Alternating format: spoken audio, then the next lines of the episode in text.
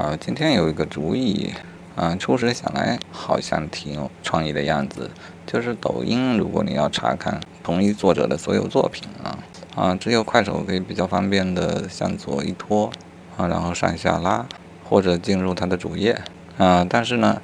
我不知道他们是否刻意为之啊，就是难以在众多的作品的图片当中能够选择到你想要看的作品。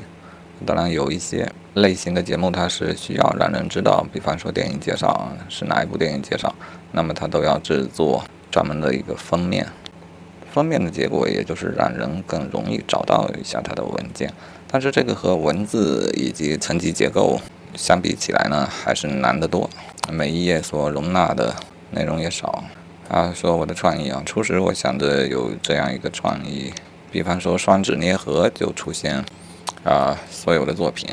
然后这样平平铺开的所有作品呢，其实也不利于寻找。那我又希望它能够像我原本所设想的那样，呃，以一个词云图啊，带层级结构的啊，可以扩展的，哎，总之就是原本所设想的歪脑的那一整套啊，啊，形成了这样一个导航呢，那就有助于对于一个人的所有的作品啊，如果他的作品是相互之间有一定关联的。那么这样的方式就有助于他寻找到他更喜欢的作品，在同一个人的作品当中，啊，然后我又想到，那音频呢，其实也可以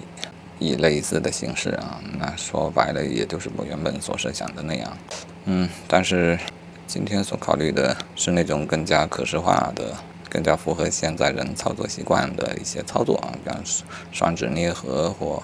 双指打开啊。可以在不同层级的词云图之间跳转，